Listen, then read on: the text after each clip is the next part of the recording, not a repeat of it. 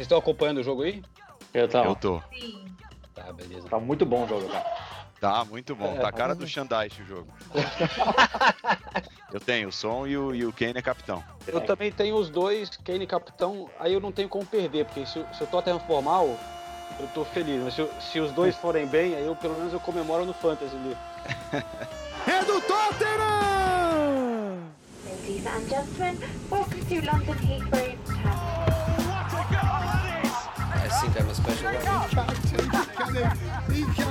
Correspondentes Premier. That would be very nice.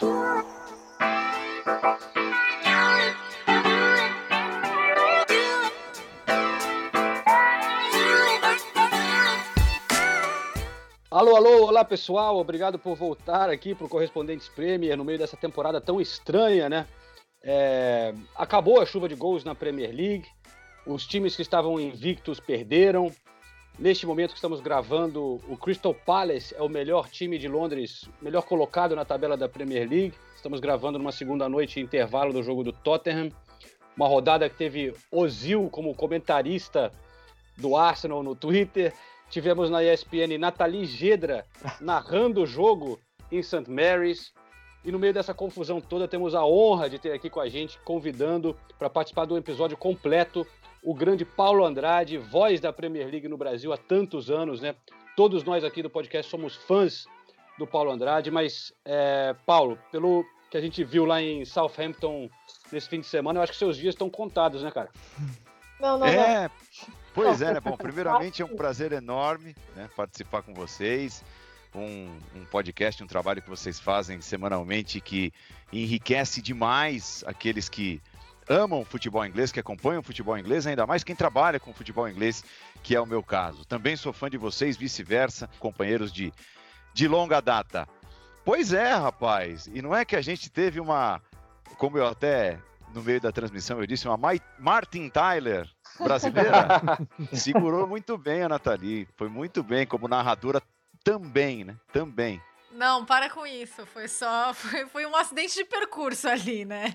Problemas técnicos, aí dei uma seguradinha, mas não, nem. Nossa, pelo amor de Deus. Eu sou muito fã do Paulo Andrade e eu acho que o Renato não aguenta mais ouvir isso, porque vira e mexe, eu faço o jogo com ele, aí eu termino o jogo, eu vou lá falar pro Renato, ai, meu, meu Paulo Andrade, ele é muito bom. Nossa, mas como eu gosto de fazer jogo com ele. E eu, e eu sempre discordo. Eu falo, não, É lógico, é lógico. eu, eu, inclusive, Sempre eu já, do contra. eu já acho a Nathalie a melhor narradora da ESPN Brasil. É, não precisou de muito, não precisou de muito, não. Foram ali o quê? Uns dois minutinhos, já foi perfeito. Nunca errou um nome narrando na ESPN Brasil. O Paulo Andrade já errou algumas vezes.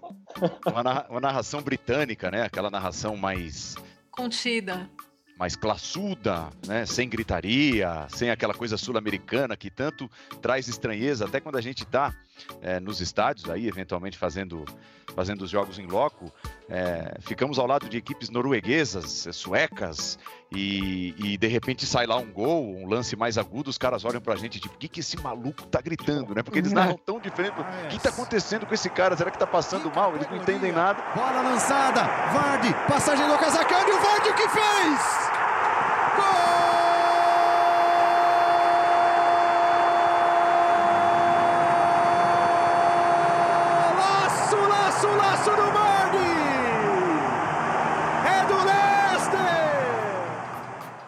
Gosto muito da narração sul-americana, muito mais do que a narração europeia, e eu queria muito ver é, o Paulo narrando um gol agora com o estádio vazio. Ontem, por exemplo, eu tava assim, umas 10 fileiras atrás do Ancelotti. Então, se o Paulo tivesse ali, ele. Nossa, ia ser muito engraçado. O Antilote ia ficar bravo, né? Tipo, pô, cara, pô. É, mas o que eu não consigo entender, eu não sei se você já viu, Paulo, como é a, a narração, por exemplo, aqui, de outros esportes, porque no futebol realmente não compara com a sul-americana, que a gente tem essa emoção, o grito do gol que aqui não tem. Mas assiste, por exemplo, a narração da Fórmula 1 aqui, na Inglaterra. Quando eles vão narrar a largada, parece que é, é- tá sendo uma disputa de pênaltis, por exemplo. Ultrapassagem aqui é como se fosse gol. Então, nem todas as narrações na, na, na Inglaterra são nesse tom mais é, sóbrio, vamos dizer assim, né? E eles deixam para alguns esportes, para algumas modalidades específicas. Eu não conhecia essa diferença, não. Vou, vou procurar, vou procurar ver, Ulisses. It's lights out. Verstappen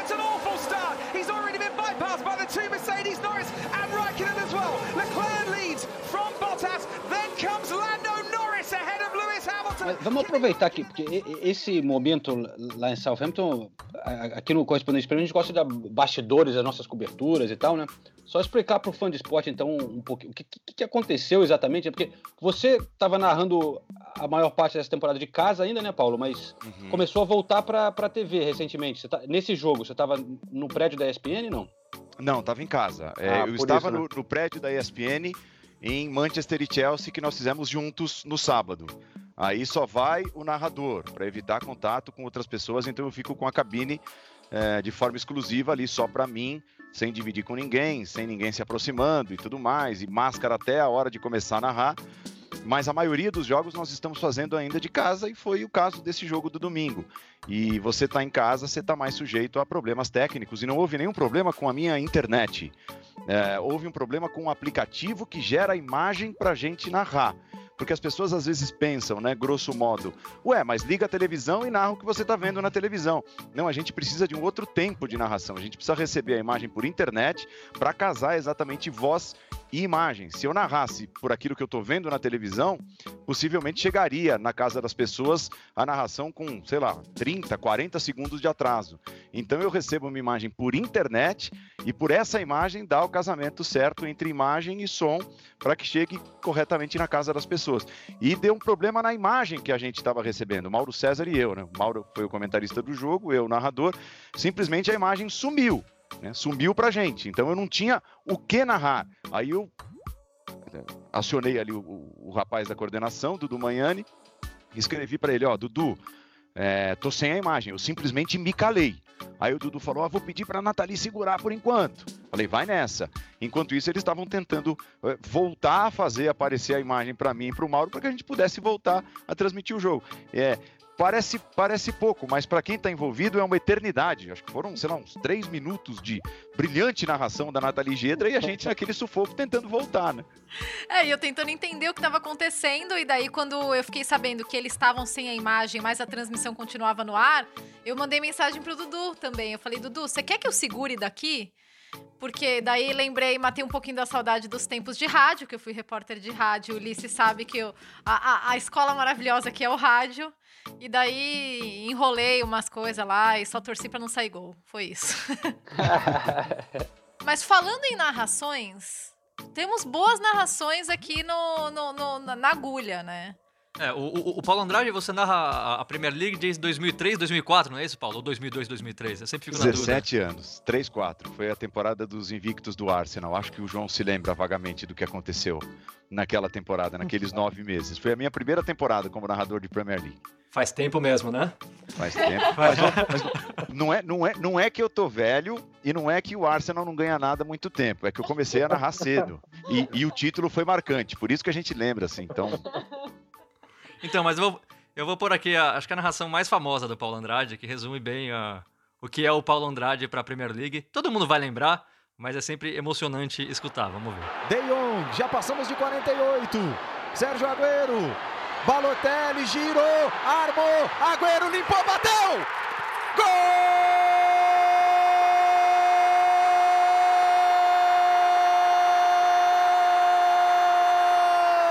Agüero! Do milagre!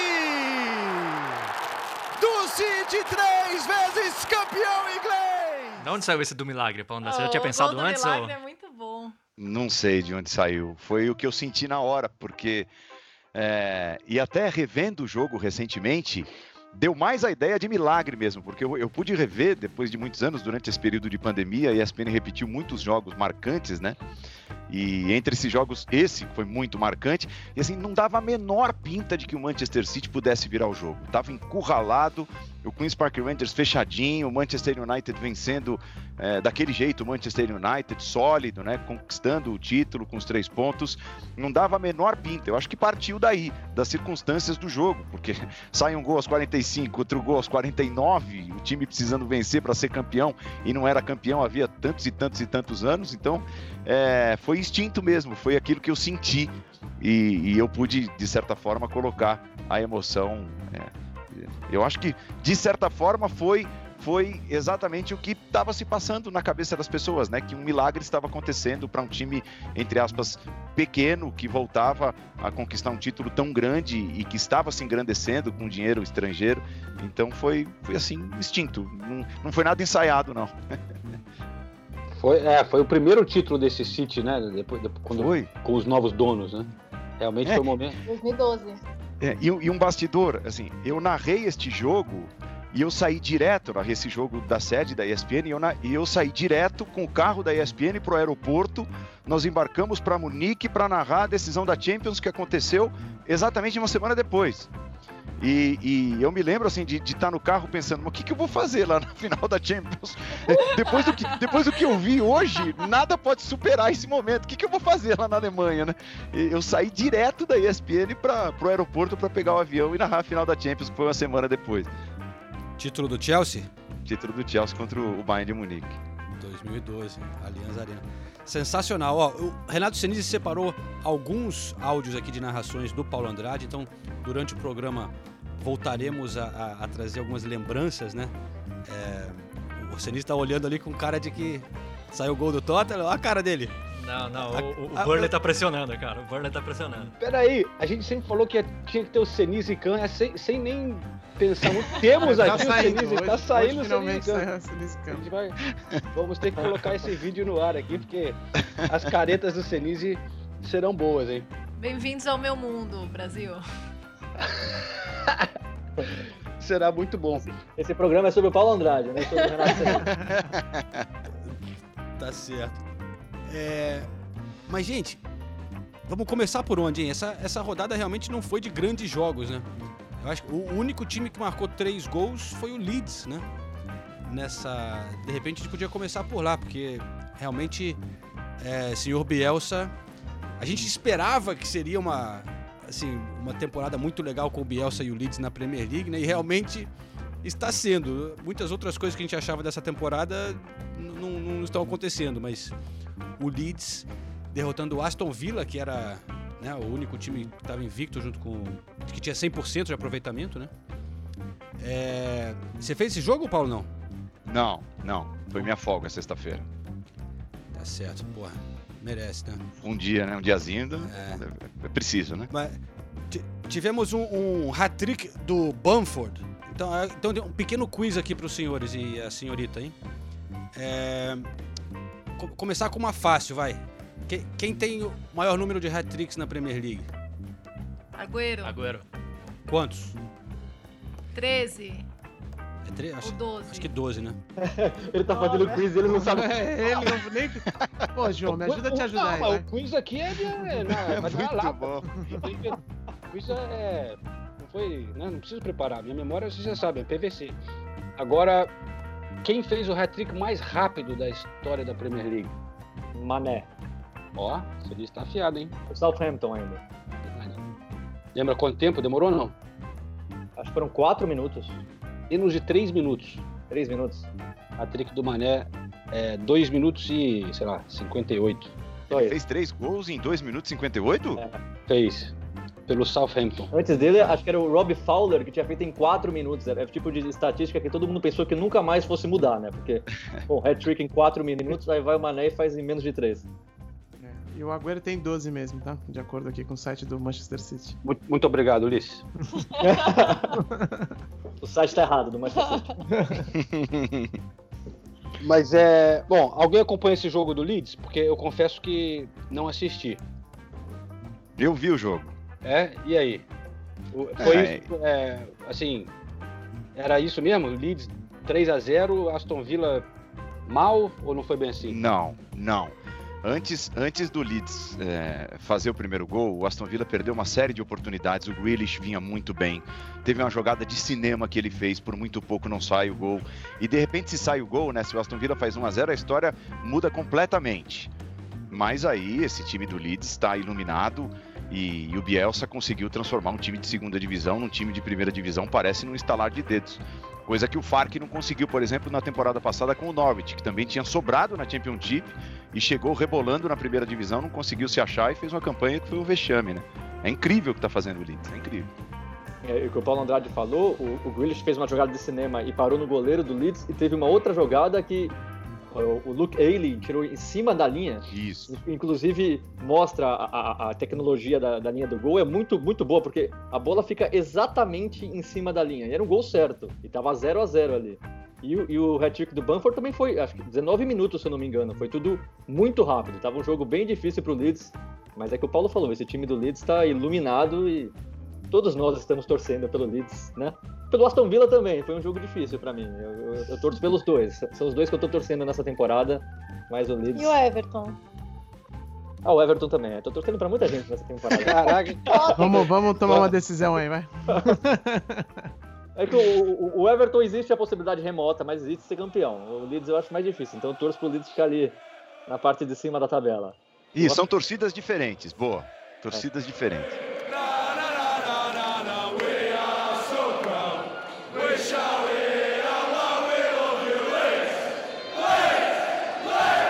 o Everton ainda tá liderando, né? Mas o Liverpool agora encostou, né?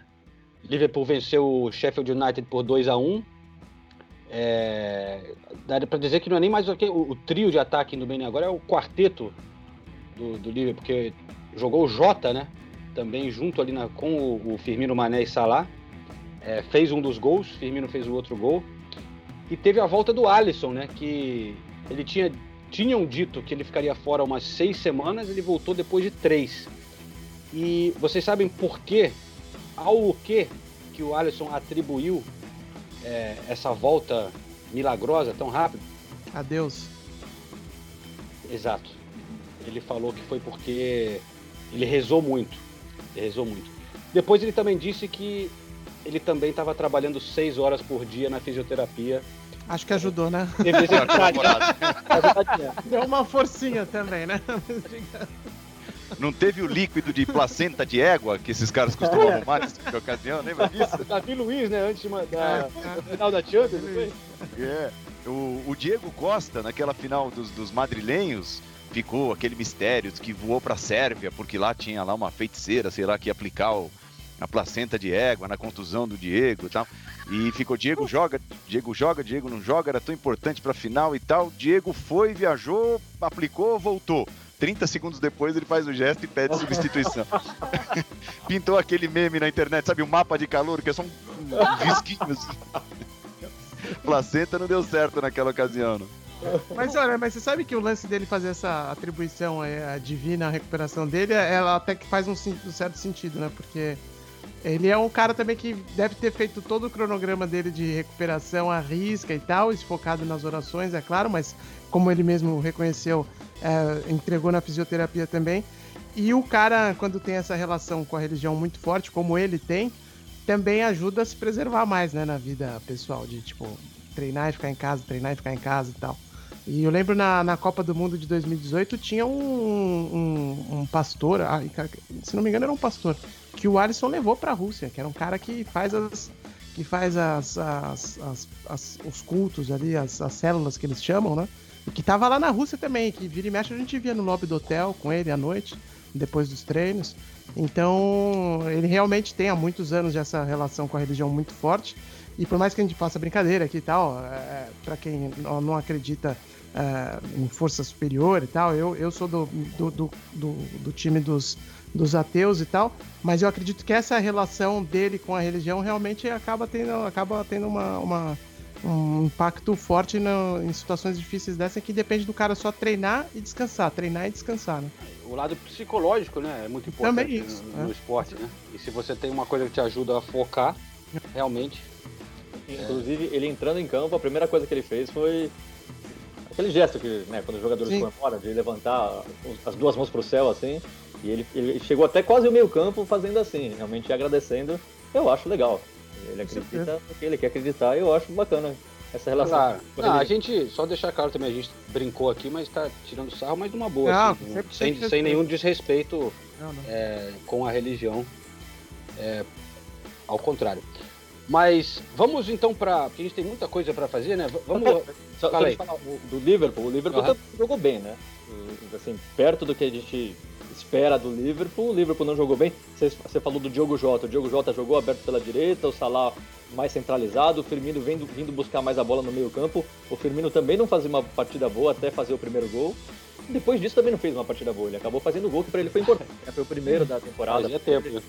Pô, ele tá Mas nessa- o Sheffield jogou bem também, né? Não, o Sheffield segurou bem. ali. É, o jogo poderia ter, ter ficado com um empatezinho, ia ser mais. ah, Não sei se mais justo, mas ia ser justo até pro. Ia ser uma situação é, que o Sheffield entregou ali uma, uma defesa bem sólida e tal. Tava, um- o jogo tava interessante pra eles. E, e- e o Sheffield saiu na frente com um gol de pênalti, pra mim Não não foi. pênalti aquilo, né? Eu acho que nem falta foi do Fabinho.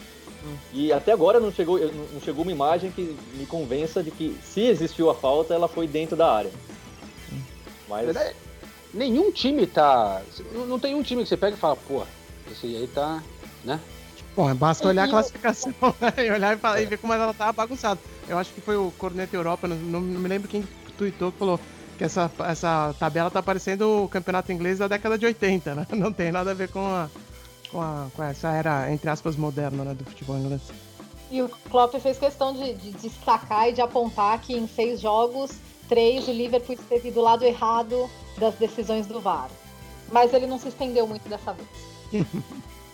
é, o Klopp na semana anterior, depois do jogo do Everton, né, depois teve a Champions League, ele deu um show nas coletivas, né? E, e- e- um jornalista perguntou sobre o Van Dijk, ele perguntou pro jornalista, você é jornalista mesmo? Oh my God. Um, we still will try. Yeah, we still will try. I'm not sure if you're are you a journalist or did you come and jump in in the um, in his? Yes, we will still give it a try. Mas eu separei uma, uma outra narração, já que a gente tá falando do Liverpool, uma narração. O, Paulo Andrade, eu também gosto dele. Tem algumas coisas que ele faz que são muito legais. Que é, é eu perguntei do milagre. Lógico que logo que saem os gols, ele com uma palavra ele define os gols. Você- Eu não vou dar exemplos porque eu, vou mostrar mais isso. Mas é, é um gol do Liverpool. Pra mim é um gol inesquecível também que eu tava nesse jogo e, foi um, se bobear, o gol mais bonito que eu vi ao vivo na Premier League nesses anos que eu tô cobrindo aqui. Mas Vamos colocar pra ver se o Paulo Andrade lembra que gol que é esse. Precisa sair. Aí o Salah trouxe pra dentro, arriscou chute forte. Que isso? Gol!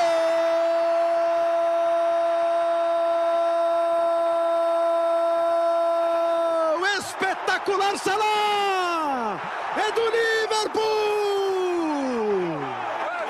Uma paulada do meio da rua! Quem disse que ele não aparece nesses grandes jogos? É isso que você quer ouvir, né, Salah? Aparece sim! Que isso? É, então, É é, bonito. o en- engraçado que foram dois que issos recentes, né? Teve esse e teve o que isso da semana passada, um gol do West Ham contra o Tottenham no finalzinho e estranhamente o Renato Senise escolheu esse que isso e deixou o outro de fora. Aí o Inks deu sobra, bateu o Lanzini, que isso? O outro a gente usou semana passada, né? Foi, foi até o título do Traduziu episódio. o episódio. E eu que editei, eu que coloquei, tá vendo? O nome do episódio é É, que, que isso, né? É, foi contra o Chelsea, né? Esse gol. Foi 2x0. Uma- um chute cheio de curva assim no ângulo. E assim, o, o legal, e eu fico feliz quando as coisas se encaixam dessa forma, né? Porque eu, eu, eu me preparo, costumo me preparar com muitas informações para cada jogo. Eu gosto disso. Eu, eu, eu me sinto seguro, eu me sinto calçado quando eu estou preparado com informações, muitas delas, mas assim, acho que 50% daquilo que eu levo eu nem uso, mas eu preciso tê-las. Se eu não tiver, é como se faltasse alguma coisa ali, eu tenho que sentar com a minha papelada. E, e- e a sequência da narração deste gol, quando eu digo é, quem disse que ele não marca em jogos grandes, eu já tinha dado uma informação que eu tinha pesquisado que o Salah marcava tantos e tantos gols contra adversários mais fracos e pouquíssimos gols contra adversários Big Six nos últimos jogos. Então, assim, eu pude contextualizar naquele momento a informação que eu tinha trazido na transmissão. E eu fico super feliz quando isso acontece, né? E, e, e- e, assim, a gente não tá com áudio, mas quando eu falo, ah, é isso que você quer ouvir, porque ele põe, ele faz aquele gesto de, de levar a mão ao ouvido como se estivesse querendo ouvir alguma coisa. Então, eu aproveitei aquele gesto no contexto e enfiei tudo, enfiei a informação de que ele não, não, não marca em jogos grandes, e ali ele estava marcando, e ele fazendo gesto como se ele estivesse perguntando, ah, é, não marca em jogos grandes, locutor? Então, assim, quando casa tudo bonitinho, informação, imagem, tudo, fica bacana. Eu, eu, eu me sinto, assim, realizado profissionalmente quando acontece. E realmente era um jogo gigantesco, porque era, era duas temporadas atrás e o City e o Liverpool estavam brigando ponto a ponto pela liderança. E o- o- nesse jogo, se eu não me engano, o Liverpool precisava ganhar para ficar só um ponto atrás do City. Tinha acabado de perder a liderança pro City, alguma coisa assim. E, e o- É. o- era, era um jogo que o Liverpool também não estava jogando tão bem, estava tudo meio apertado ali. E aí o Salah meteu um gol que, assim, quem lembra, aqui pela narração não dá. É, mas quem lembra foi. Nossa, que golaço, que golaço do Salah. Ó, tem gol de Rio Minsonzinho Gaúcho, 1x0 pro Tottenham. Assistência de Harry Kane, que é o meu capitão do Atenção. Fantasy. Olha lá. 1x0. Chegou Funcionando a dupla. Isso é muito legal também, né? É uma pesquisa recente que eu, que eu fiz para um desses jogos. Até foi naquele jogo, na goleada para cima do United.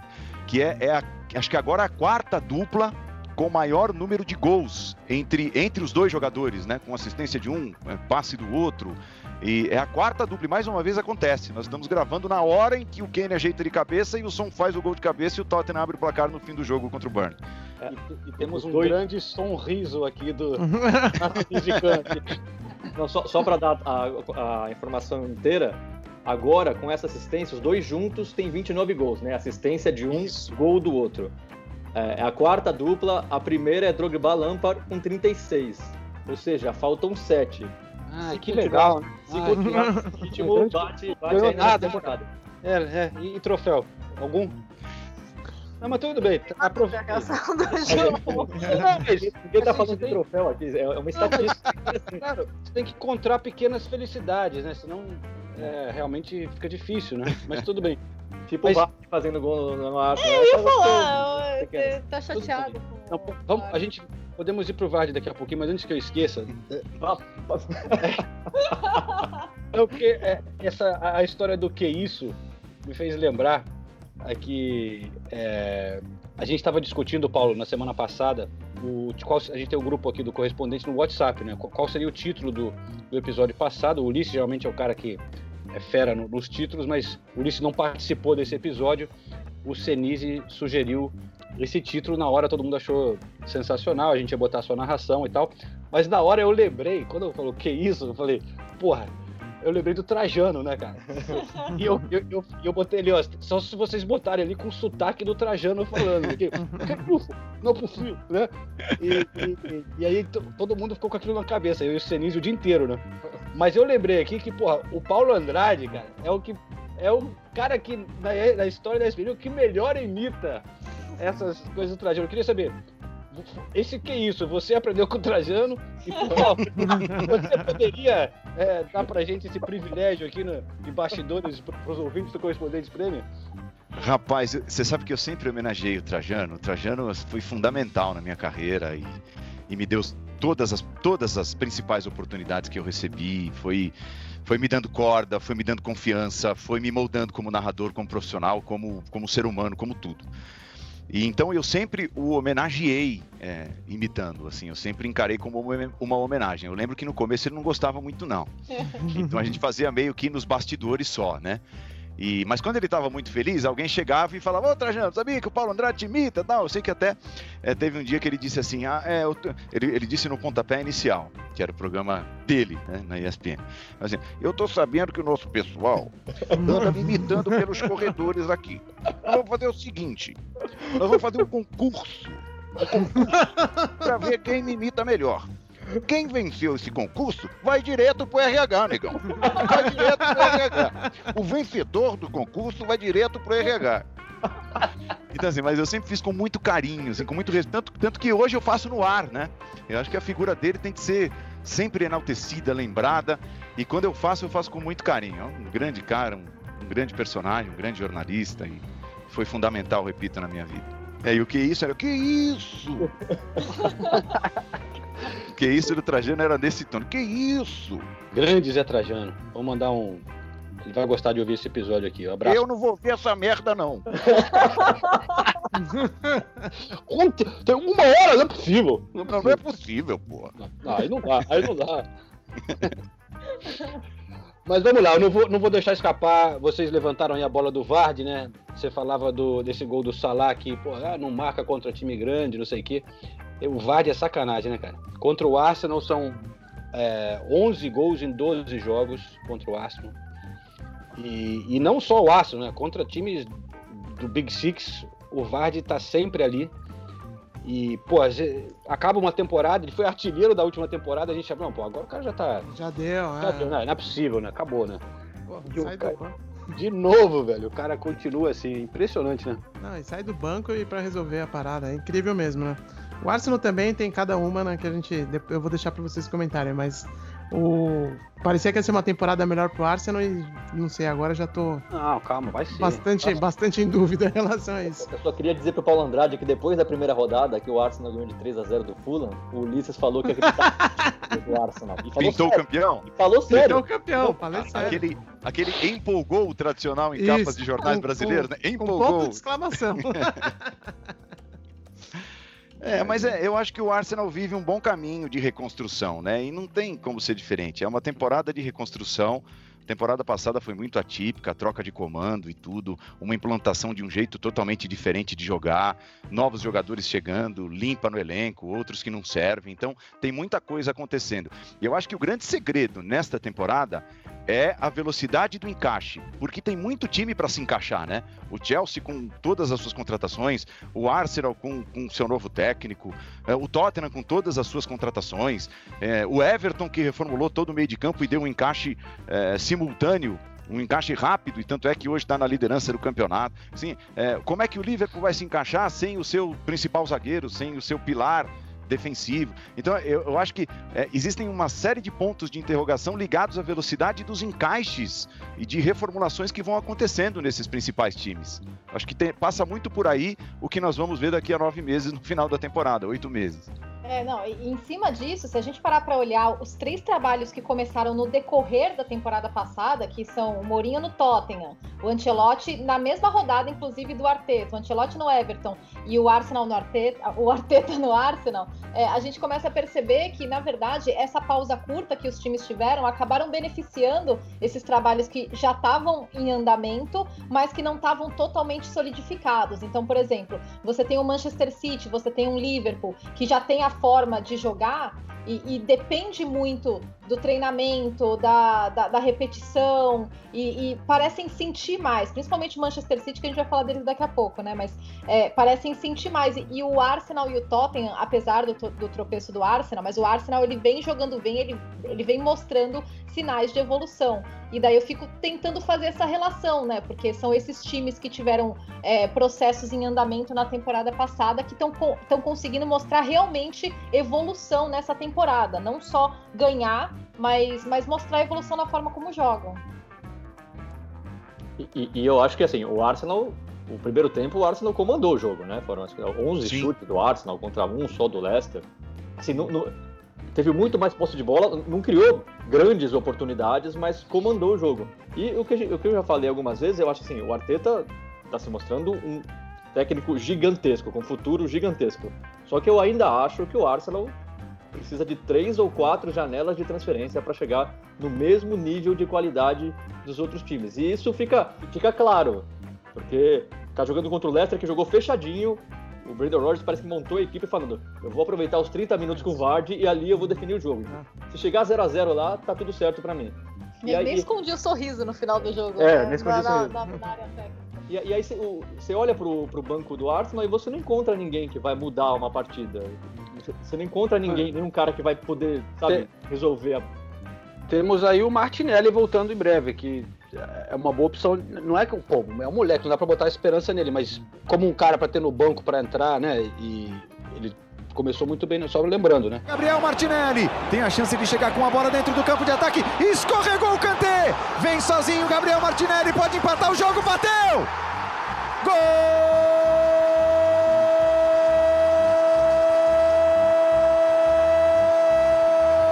Martinelli é do Arsenal. Mas o, o, o Aubameyang também tava jogando demais, fazendo gol todo de jogo, aí assinou um novo contrato, ca- acabou os gols, né? Tipo, Olha que cornetada, olha hein? Tem cara de torcedor, né? Que cornetada sensacional. Ah, como, como eles, como eles chamariam aí na Inglaterra essa cornetada? Tem um termo que, que pode. Você sabe que a história do que isso, é, a FIFA botou no, no, no endereço dela tal. tal, ó, o narrador brasileiro aqui, escrito em inglês, né, tal, a emoção e tal. E aí teve um cara que perguntou em inglês, e eu lendo ali os comentários, um cara perguntou em inglês assim, o que que esse cara disse? Porque eu não sei português. Aí um, um brasileiro respondeu algo como, what the fuck? o que é isso? então por isso que eu perguntei da cornetada, a cornetada é o contrário. E eu acho que o what the fuck resume bem o, o sentimento do que é isso, né? É perfeito o what the fuck, eu não teria traduzido também. Não tem como melhorar. É, mas o cornetada, não sei, o, João, que é o inglês oficial aqui, da, da, mas o cornetada acho que não tem também uma tradução, né? Tem a, nem, a, nem próximo, acho. Não sei também, não saberia dizer não. Qual que é, João? Fala aí. É, é, é porque cornetar tem um contexto, né? É, Aquela coisa do, da, do envolvimento da emoção, da paixão, né? É, eu, eu vou nesse momento não tá me vindo à mente assim, mas. Fica devendo. Porque não é criticar, né? Não é. Isso, exato. É tem um, né, um nuance ali específico, mas é, com essa história de Vard e tal, a minha cabeça aqui tá meio. Mas quando que a gente vai começar a cornetar o jogo entre Manchester United e Chelsea? Meu Deus do céu. Não, e pior que eu fui na maior esperança pra ver esse jogo também. Sabe quando você abre o guia ali? E você? Não, fui, fui, digo, de ligar a Sky ali e colocar. Não, porque quando você. A Premier League tá cada vez pior, né, aqui na Inglaterra. Agora tem um negócio de Sky Sports Box Office. Até tem jogo agora que nem mais no pacote do Sky Sports tá. Aí quando eu abro o guia lá pra ver onde é que vai estar tá o jogo que eu quero ver, eu falei, puta, vai estar tá no canal que eu tenho, que eu assino, que, que alegria. Aí, pô, o jogo foi. Não foi. Não vou dizer que foi horrível, não vou dizer que foi ruim, mas. Não, foi horrível, sim. Cara, foi decepcionante, né? Você ficou você teve que ligar o, o, a televisão e ficou assim. É. Eu tive que dirigir lá, né? cinco horas na chuva para ir, Putz. cinco horas para voltar depois do jogo. Frio de rachar. Eu não queria nem sair é. do carro, cara. É. Eu, fiquei, eu fiquei no carro assim, só o Old Trafford ali, lindo, né? Mas, cara, não parava de cair água assim. E eu, eu, essa época do ano você não tá ainda. Você acha que não é ainda inverno, né? Aí se, pô, você não se prepara que nem aquele invernão, né? Então Exatamente. não tava com... Juvenil, juvenil. É, ah, não leva o casacão e tal. Chegou agora, chegou agora. É. Chegou agora. Ah, você quer resistir, né? Eu também. Eu fui tirar o, é. tirar o casaco da garagem essa semana. Da garagem? É. É que eu mudei de casa, né, velho? Eu não tenho armário ainda. Então tudo bem, você estaciona o. O armário é o carro, né? É, o armário é o carro, exato. Não cabe o casaco ali. Ele estaciona o casaco no verão e isso aqui é da garagem. Mas, ó, é, eu tava lá nesse jogo, o Paulo também narrou. Realmente foi um jogo bem. Os dois times sem criar muitas chances, mas eu acho que é interessante colocar contexto a esse jogo, né? E por que que foi assim, né, pro nosso ouvinte.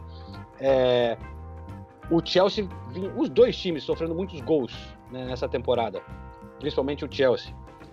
E o Manchester United não é à toa que tá ganhando todos os jogos fora de casa, mas em casa não ganhou nenhum. É, tá sempre jo joga ali fechado, joga no contra-ataque, é, funciona bem fora de casa. O último jogo, o Chelsea Manchester United, lá em Old Trafford, na temporada passada, pô, o Chelsea dominou, teve 352 chutes a gol. O Manchester United não teve nenhum, ou seja, marcou, foi 4x1 ou 4x0 aquele jogo? 4x0. 4x0, né? Aí. Então, o Chelsea chegou lá, fechadinho, né? Assim, ó, não queremos levar gol. E, e o United também, né? É, na verdade, pelas circunstâncias, os dois times estavam mais preocupados em não perder o jogo do que, do que ganhar a partida. Pelo menos era a impressão que, que a gente tinha assistindo, né? Well, you have a clean sheet, you have some uh, some pressure. You've stopped uh, the home uh, run with with defeat. Happy with a clean sheet. You obviously want more than a point, but. Uh, come to Manchester United. If you if you don't concede, that's a great base, and I think that showed some progression for us. O que me chamou a atenção é, foi que, pelo menos no que eu li aqui nos jornais, no, no Guardian, Telegraph, é, a crítica aqui foi muito pesada em cima do Solskjaer, dizendo que, beleza, uma coisa foi o Chelsea na, na postura dele e tal, agora o que a crítica aqui foi de que ele não tá sabendo montar o time. Eu não sei o que, que vocês acham disso, eu não costumo entrar nessa seara porque não é o meu campo de, de expertise. Mas, Mas o que eles estavam falando, ele não sabia montar o time. É, o, Van de, o, o, o, Van o holandês, o Van de Beek, até agora ele não, não entende porque que ele não colocou o cara.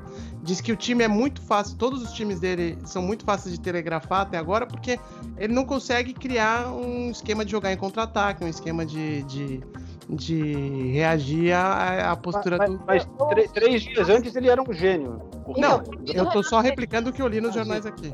Eu vi do Renato Senise, tá difícil até pra mim defender o Solskjaer. Não, eu, eu- eu- eu acho assim.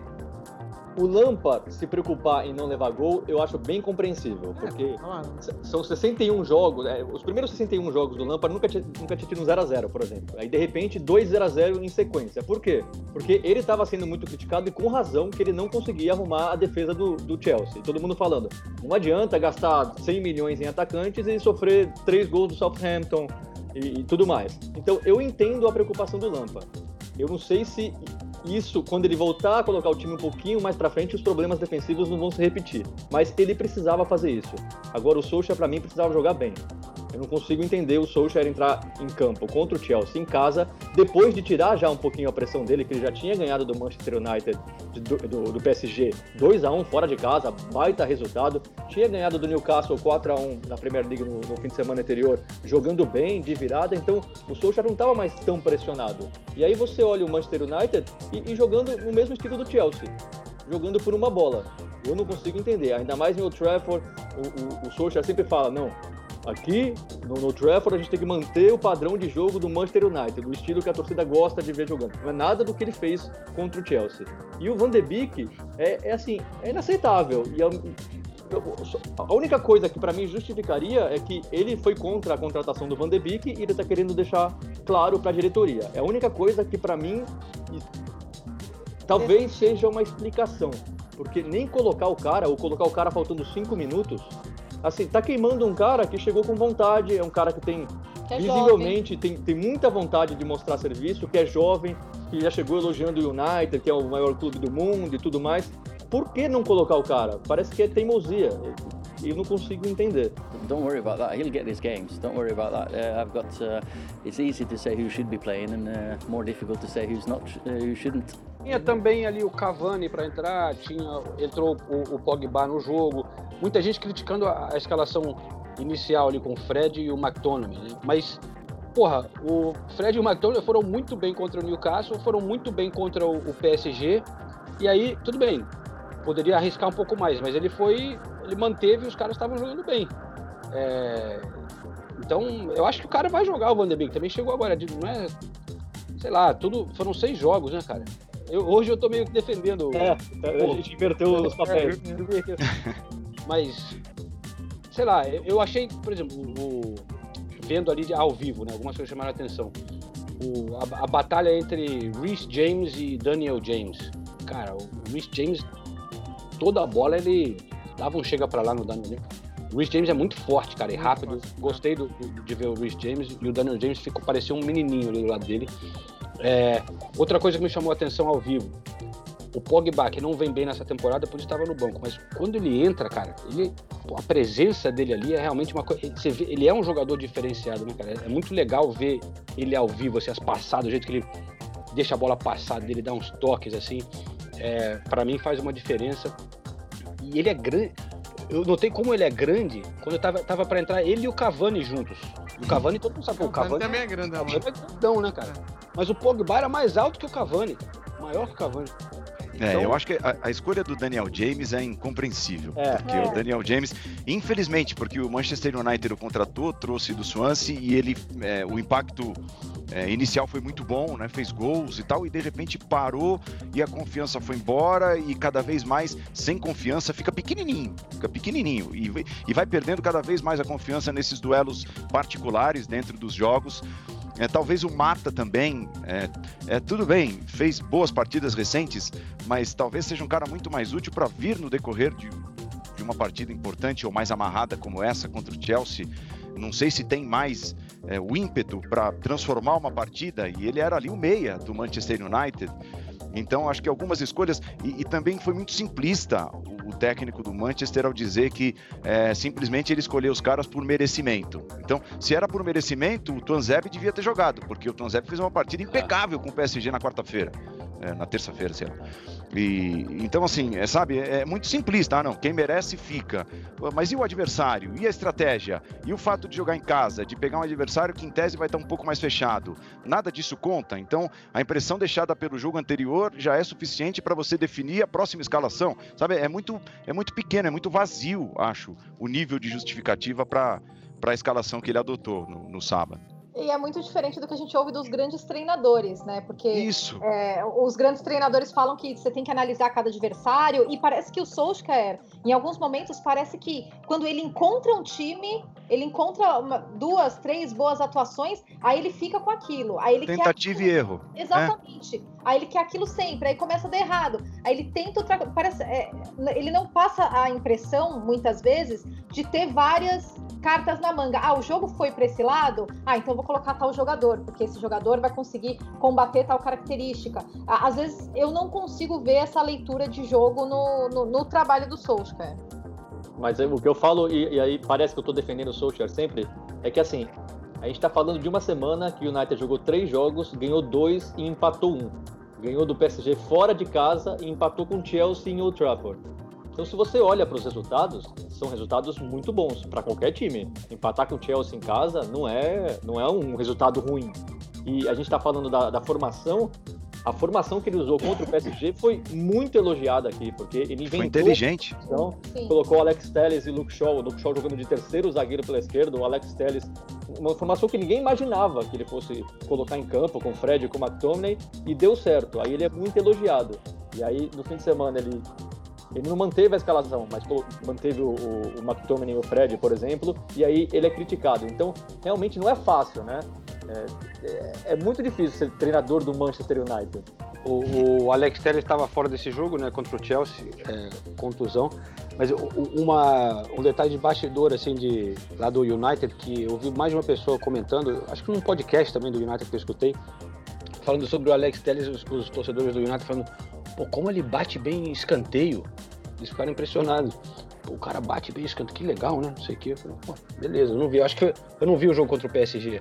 Ah, os cruzamentos é. do Alex Telles são impressionantes. É. O, Alex, o Alex Telles, eu não vou saber os, os números exatos, mas desde que ele estreou no Porto até hoje, ele é o cara das todas as principais ligas europeias que tem mais assistências de bola parada. É, o... Mais do que qualquer um outro jogador da Premier League. Da, é, da... Portugal falavam muito, muito dos cruzamentos dele. Então, realmente. Mas, mas para deixar o, o torcedor do, do, Manchester United mais, mais animado, vamos, vamos lembrar de um, de, de um belo momento. O Scholes colocou para o lado direito. Nani cruzou caprichado. O Rooney de bicicleta. Nossa!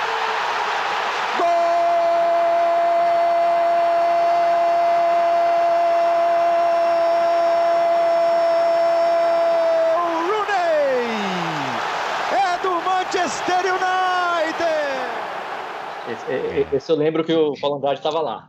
Tava, tava. Foi bruto esse, foi bruto. É, foi, é, é considerado coisa. um dos gols mais bonitos da história do estádio, né? É, não é pouca coisa, não.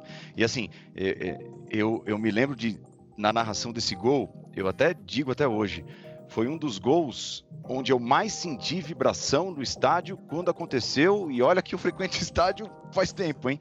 E contando jogos, até porque assim, até as pessoas falam: ah, mas você tem que falar de um jogo internacional, tá sendo narra no Brasil.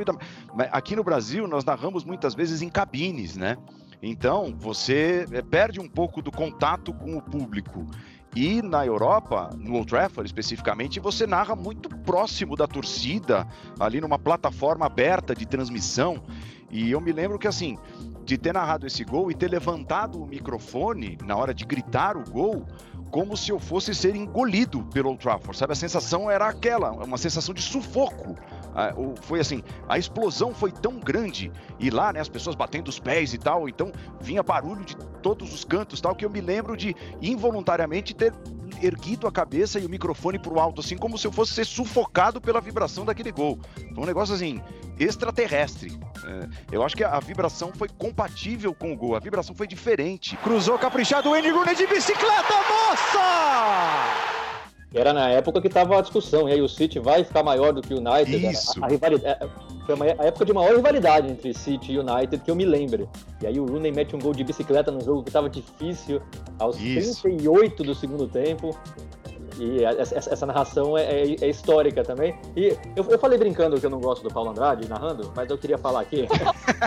A Nathalie, a- a Nathalie sabe que desde que eu comecei a trabalhar na SPN, eu falo pra Nathalie que o Paulo Andrade é o narrador que eu mais gosto, porque ele, ele mistura técnica de narração. E olha que eu não sou narrador, mas eu entendo um pouquinho porque eu trabalho em TV faz 20 anos agora. É, técnica de narração com emoção na dose certa. Eu acho que tem muito narrador hoje que exagera um pouco. E o Paulo Andrade ele tem uma rapidez para escolher umas palavras. É, é por isso que eu falei do nossa, ou do que é isso. Que assim, com uma ou duas palavras, na hora, no- na hora que sai o gol, ele consegue passar tudo que todos os torcedores estão sentindo. E ele também, eu já conversei com ele sobre narração e ele fala pra mim sempre que ele como narrador, ele sente um prazer enorme quando ele fala o nome do jogador antes da bola entrar no gol. Ele faz questão de falar o nome antes. E, às vezes é muito rápido e eu também fico impressionado com isso. Então, e, e esse gol, do, eu tô falando tudo isso porque esse gol do Rooney, eu já trabalhava na ESPN, eu entrei no mesmo ano que o Paulo Andrade na ESPN. Então, pra mim, a, a Premier League foi sempre com a voz do Paulo Andrade. Eu, eu que eu sempre mais, então, sempre gostei, então, pra mim, eu sempre associo a Premier League ao Paulo Andrade. E esse jogo, eu lembro que o Paulo Andrade estava em Old Trafford porque na época a ESPN quando tinha esse tipo de viagem internacional, todo mundo todo mundo na redação vibrava, né? Todo mundo ficava feliz pelo pessoal que estava lá e porque era uma era, era- era a ESPN realmente valorizava muito a Premier League como valoriza hoje. Então todo mundo ficava muito feliz. E eu lembro do Trajano também, que quando sai esse gol, todo mundo fala: "Meu, é muita sorte, né? Um jogo desse com todo mundo lá, sai um gol inesquecível desse e o Paulo Andrade Tá lá. narra dessa maneira que tudo faz entrar pra história. Esse jogo, é, eu tava lá no. junto com a equipe da ESPN, mas não- acho que não tinha credencial pra todo mundo. Não lembro o que, que foi. Eu fui pra um pub ali do lado de Old Trafford.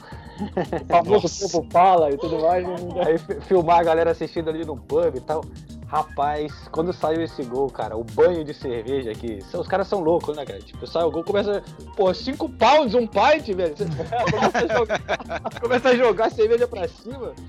Putz, cara, mas sensacional. Fiquei muito feliz que nossa equipe tava lá no estádio né, pra presenciar esse momento. Mas vamos pegar o gancho então do. Foi contra o Manchester City pra gente falar um pouquinho do City, que mais uma vez nessa rodada não foi tão bem, né? É, sei lá, o que, vocês acham que quem, quem tá mais cansado? Os jogadores do Manchester City ou, ou o Pep Guardiola, hein? Só queria falar uma coisa antes, porque o Renato Senise deu uma cornetada aqui no meu favorito ao título, né? E eu queria dizer que o favorito ao título dele está atrás do meu, na 13 terceira colocação. Então, Um jogo, um jogo a menos. podemos prosseguir agora. Um jogo a menos. Se ganhar, passa. Não, eu tava no jogo do Manchester City, eu tava lá no Estádio Olímpico, e, e realmente a- o primeiro tempo foi, foi um City estranho, é, com pouca iniciativa, não é, uma morosidade no, no, no meio de campo, pouco agudo, poucas iniciativas, poucas finalizações. O City finalizou quatro vezes no primeiro tempo inteiro, que é um número baixíssimo, considerando que o Manchester City, por no- nos momentos que menos marcou gols, sempre finalizou muito. Então, pecava às vezes por, por, é, por falta de. de, de, é, de ajuste, né? Ajuste fino nas, nas finalizações. É, e no segundo tempo, o Guardiola mudou o esquema tático, colocou o Foden, e daí o time melhorou, perdeu algumas oportunidades. O Sterling, por exemplo, perdeu um gol que não deveria ter perdido, conseguiu empatar, mas o, o Bertozzi estava comentando esse jogo e ele falou uma coisa, ele falou, olha, eu queria ter uma, uma palavra melhor para explicar, mas é tá estranho, né? Tá, tá, tá esquisito e, e realmente tá, tá difícil entender. E quando você ouve as justificativas do Guardiola, ele sempre fala, ah, é porque é, não tivemos pré-temporada, muitos jogadores lesionados, a gente teve alguns jogadores que também é, a gente não pôde contar durante a pré-temporada porque é, tiveram problema com Covid, e agora a gente tem que ir ajustando o time durante no, no decorrer da temporada. Só que aqui na Inglaterra as pessoas não estão muito solidárias a essa explicação do Guardiola, porque a pré-temporada foi curta para todo mundo, porque é uma temporada intensa com muitos jogos para todos os times, é, principalmente os times do Big Six, que também estão jogando competições europeias. É, E, e é o mesmo time há um tempão, né? Exato, e por isso que tá meio ainda sem explicação. Eu vou, inclusive, chamar o Guardiola para a gente ouvir rapidinho. Vai participar aqui com a gente? Opa, vou. Pode entrar, Pepe. empezamos muy bien, luego conseguimos el gol en la primera opción que tuvimos, tuvieron. Los primeros 10 últimos minutos sufrimos un poco más, ah, pero la segunda parte estuvimos mucho, mucho mejor. Estuvimos mucho mejor y conseguimos el gol y al final tuvimos ocasiones para ganar que al final no pudimos marcar. Contra Porto ah, vimos a intensidade, a criatividade. Piensas que nesta temporada, por estas circunstâncias, por tudo que, que se passa, vai ser mais difícil manter a intensidade, a criatividade partido depois de partido? Hay muchos partidos, sí. Tenemos muchos lesionados, hay muchos partidos, gente que está volviendo y cuesta. Los jugadores no son máquinas, el- tuvimos muy poco tiempo de recuperación, el durísimo partido contra el, contra el Oporto, pero, pero bueno, ahí estamos. Ah, ahora martes otra vez, viajar a, a Francia, jugar el martes y a ver cómo están los jugadores.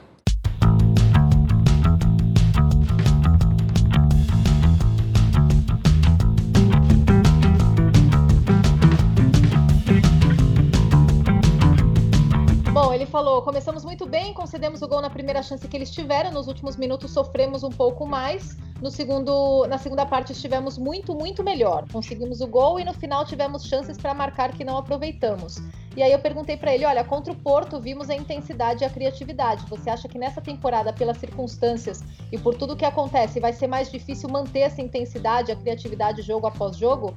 E ele falou: tem muitos jogos sim, gente que tá voltando e nos custa. Os jogadores não são máquinas, tivemos muito pouco tempo de recuperação de uma partida muito dura contra o Porto. Mas bom, estamos aqui, vamos para a França jogar na terça e veremos como estarão os jogadores. Então a minha grande questão é. é, será que pela metodologia dele, ele o City realmente sai tão prejudicado assim por não ter tempo de treinamento?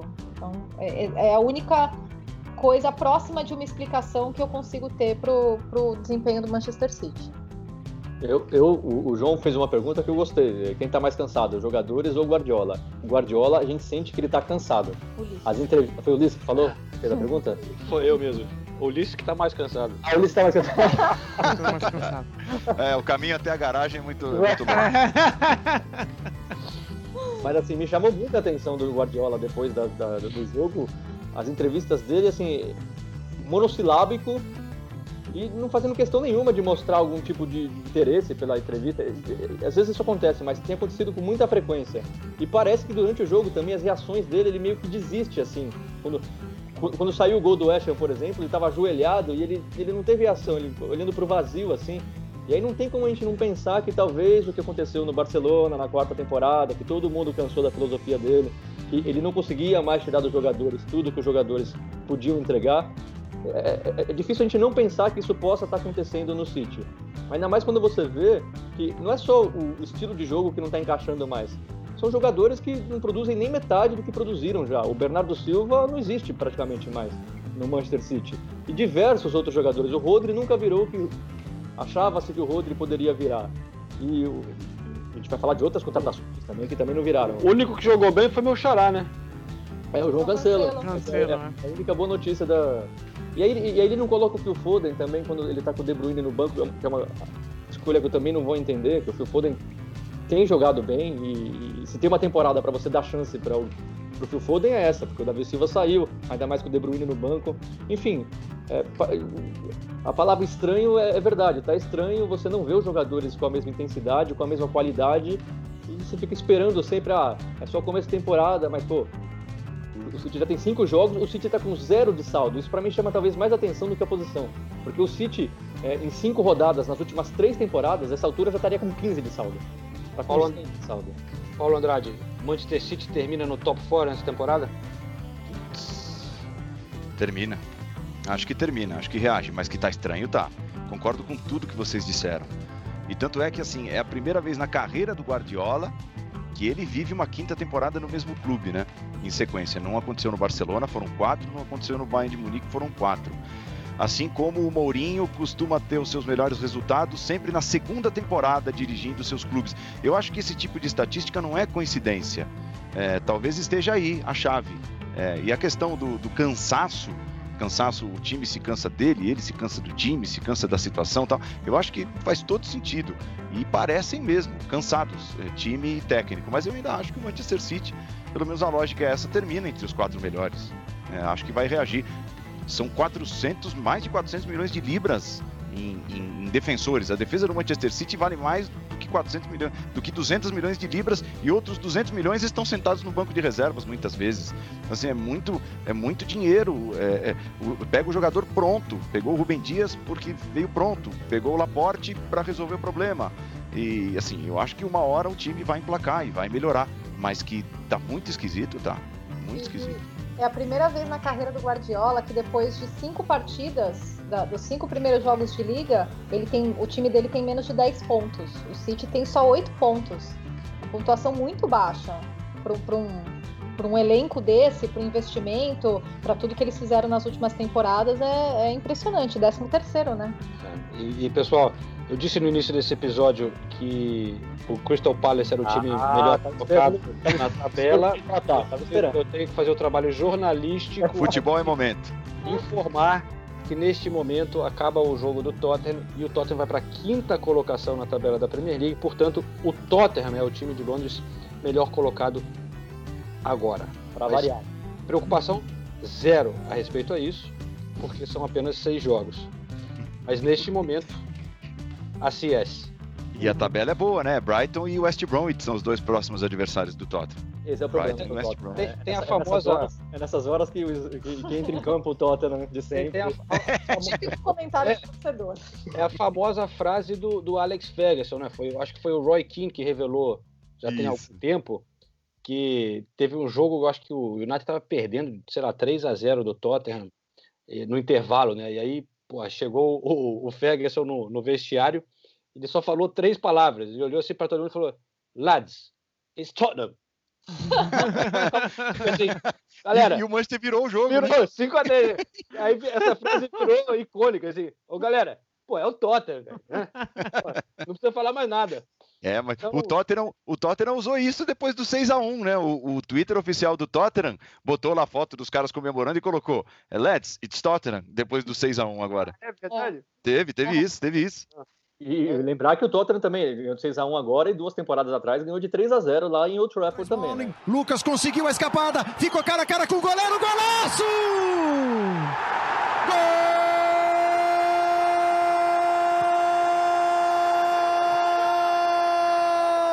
Gol de um iluminado Lucas!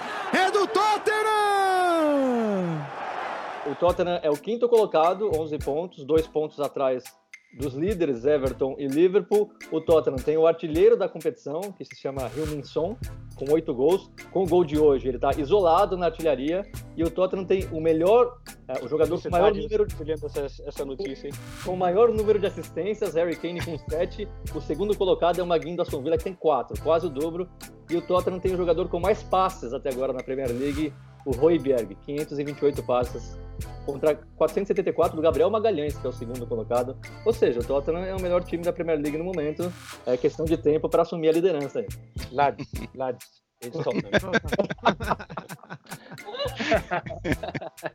Mas eu tava, eu tava tendo essa discussão, discussão com a Nathalie, e aí eu espero que vocês não. não é, é jornalístico aqui, tá? Vai Jornalístico. limpar, vai limpar a roupa suja aqui no podcast? Não, não, não. Tava falando so- so- sobre elencos da Premier League. Igual que você vai falar, hein? Elencos da Premier League. Tem, pra mim, para mim, não existe. Eu não tô, o, o time titular do Tottenham não é o mais forte da Premier League. Mas pra mim, o elenco do Tottenham hoje é o que dá mais, mais opções pro, pro treinador. Pra mim, o Tottenham tem dois times inteiros bons. Dois. Boa, concordo. Completamente o Tottenham. Em, que é o que aconteceu agora, né? Na Liga Europa jogou praticamente outro time. Então, não é o melhor time titular, mas é o, é o jogador, é o, é o time com o melhor elenco da Premier League no momento, pra mim, hoje é o Tottenham. E isso pode fazer diferença, ainda mais numa temporada tão louca e com o calendário tão apertado quanto essa. Ulisses Neto, cronometragem, por favor. Não, já passamos de uma hora, né? E eu só queria, só queria finalizar dizendo que o treineiro do Tottenham já voltou com aquela conversa que ele tem desde a época do Manchester United. né? Ah, tem que ter calma. Você falou essa semana aí no pré-jogo, né? Tem que ter calma, veja quantos, quantos anos o Jurgen levou pra chegar onde chegou, quantas janelas ele passou. Não dá Então, pra criticar o Mourinho nessas últimas semanas, não. Que até não, eu sou fã dele. É, eu sou fã dele, mas só quis fazer esse, esse adendo aqui porque me chamou a atenção quando eu ouvi no rádio. Batshuayi, como anda, Ulisses? Opa, faz tempo que eu não, não sigo o Michi, não sei como é que ele tá. Não siga o bicho, é bom. Mas hoje eu, hoje eu tive o prazer de conhecer o Tammy Abraham e conto Opa. pra vocês que ele é um grande barbeiro, tá? Foi uma gravação de, de corte de cabelo e ele sabe cortar o cabelo como poucos. É mesmo? É, o cara manda, manja de, de maquininha, de, de Você filmou ele tesoura. cortando o cabelo de quem?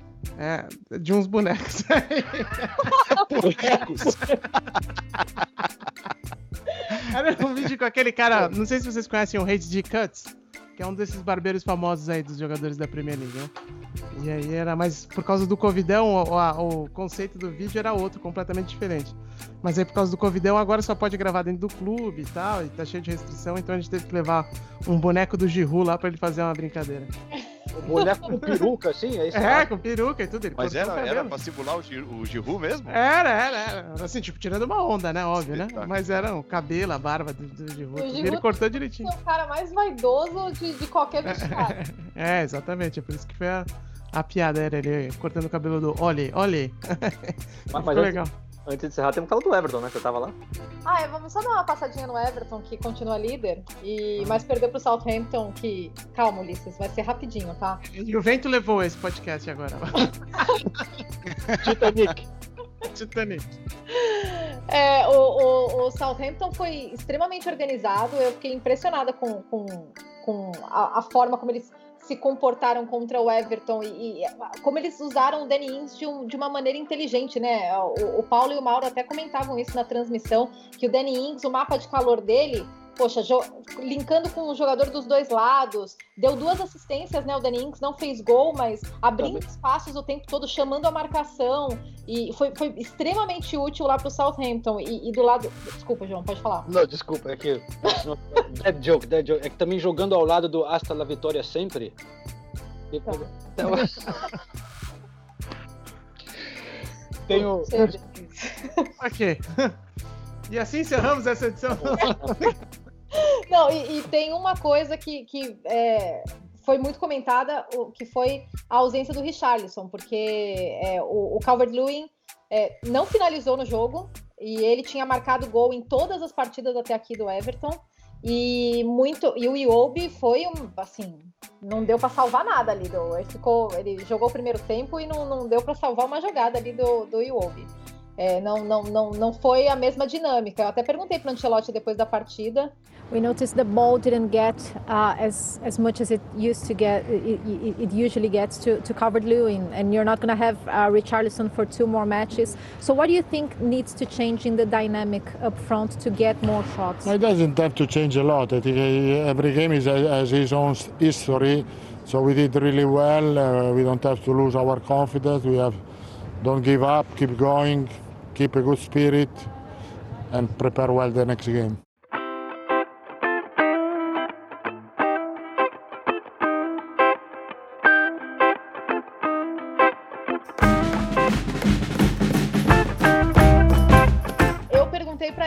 Reparamos que a bola não chegou tanto quanto costuma chegar no Calvert Lewis. Você eh, não terá o Richarlison por mais dois jogos. O que precisa mudar na dinâmica na frente para ter mais finalizações? Aí ele falou: não tem que mudar muita coisa. Todo jogo tem sua própria história. Fomos muito bem. Não precisamos perder nossa confiança, não desistir, seguir, manter um bom espírito e preparar bem o próximo jogo. Não sei se eu concordo tanto assim. Eu acho que a movimentação na frente precisa ser adaptada sem o Richarlison. Mas quem sou eu para discordar do professor Cadeto, né? É, e a distância do Southampton para o Everton foi assim, foi tamanha e foi na mesma proporção da distância do Richarlison para o Iwobi, né? E aí perdeu o Dinho também expulso com cartão vermelho direto e é uma outra boa válvula de ataque. Tanto que na temporada passada foi o cara que deu o maior número de assistências e tal, se destacou entre os defensores atacantes, né? E vai ficar sem o Dinho também por, por três partidas. Eu acho que nós falávamos agora há pouco do Tottenham e, e- e o seu elenco vasto, o oposto se aplica ao Everton, infelizmente. O Everton tem um time, tem 11 jogadores, se todos eles pudessem jogar todos os jogos, muito arrumadinho. E tem tudo para fazer um papel muito bacana. Mas é, machucou, machuca o Calvert-Lewin. Quem entra de centroavante do time do Everton? Tozum? Né? aí o Richardson é deslocado para lá. Aí você já mexe com o time porque você tem que escalar o Iwobi ou então o Bernard, que, que, que não representam o que poderia ser o Richardson pelo lado do campo. Então, é difícil montar a colcha de retalhos no caso dos desfalques. Quem vai entrar na lateral esquerda no lugar do Jim e fazer algo parecido com o Jim nos próximos jogos do Everton? Sabe, é muito complicado, é difícil. O Everton tem um, um, um elenco muito curtinho, muito curtinho. E a disparidade entre titulares e reservas é muito grande. Colocou o Sigurdsson, né, nesse jogo também, que ele também já Sim, não, não é mais aquele Sigurdsson que, que a gente viu há algum tempo, né? Teve que improvisar o Godfrey, que acabou de chegar, o zagueiro de lateral direito. Então, realmente, é um elenco muito curto. Isso mostra como as janelas, tirando essa última, as outras janelas do Everton foram ruins, né? Gastou muito dinheiro e trouxe Sim. o Bobo, o Walcott, o Delphi, que também entrou.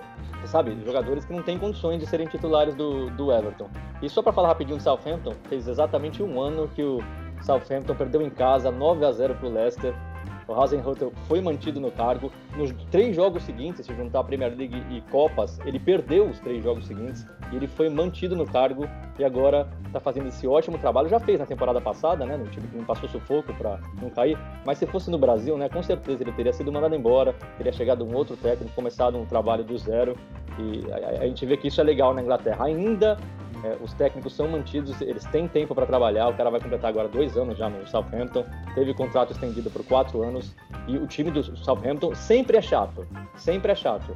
E com o Che Adams agora fazendo essa dupla com o Danny Ings, com o Ward Prowse crescendo, crescendo cada vez mais, vai dar muito trabalho mesmo essa temporada. Não digo que vai ser top 6, mas é, é um trabalho muito legal de ver do Southampton.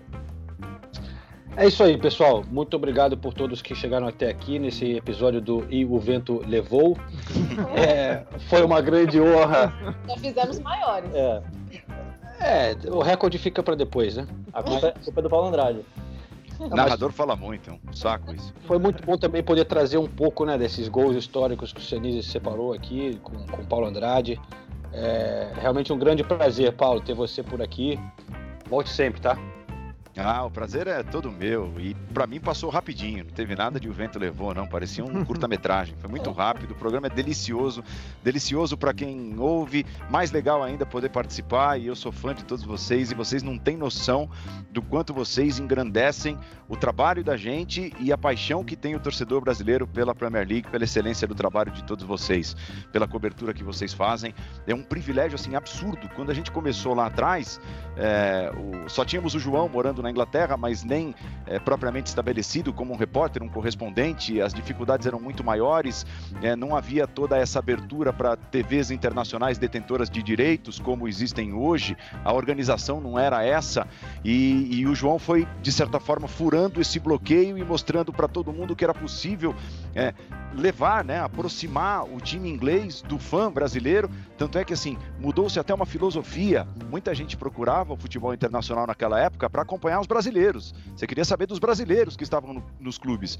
Por isso que na década de 90 o alemão fez muito sucesso, antes disso 80, 90 italiano, depois espanhol, mas é muito por conta do trabalho de vocês, essa filosofia mudou, porque hoje o fã brasileiro do futebol internacional, ele se sente muito perto de todos os jogadores. Ele adquire carinho, respeito, paixão, ele torce por todos os jogadores, ele tem como escolher. E muito dessa opção que hoje tem o torcedor brasileiro de escolha é por conta da excelência do trabalho de vocês, de aproximação e de transformar a Premier League num campeonato absolutamente coberto. Assim, não falta nada.